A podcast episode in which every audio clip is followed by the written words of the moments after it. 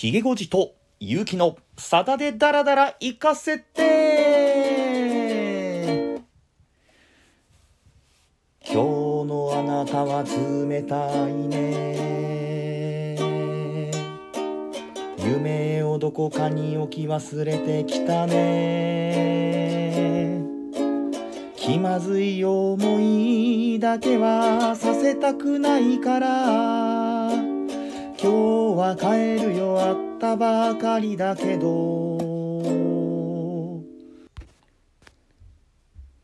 と歌の歌詞にもありましたけれども今日はちょっと一つ悲しいお知らせがございます、えー、私結城とひげごじさんがこの1週間会う機会がございませんで、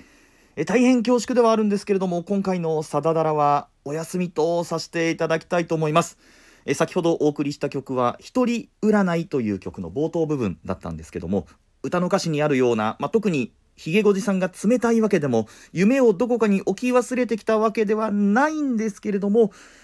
えー、始まったばかりなんですが今回はちょっと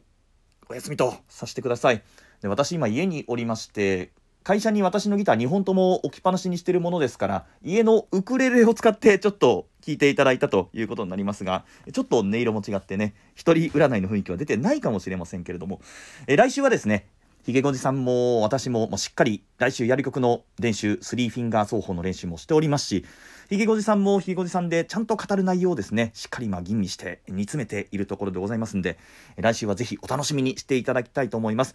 今回はごめんなさい。これで失礼いたします。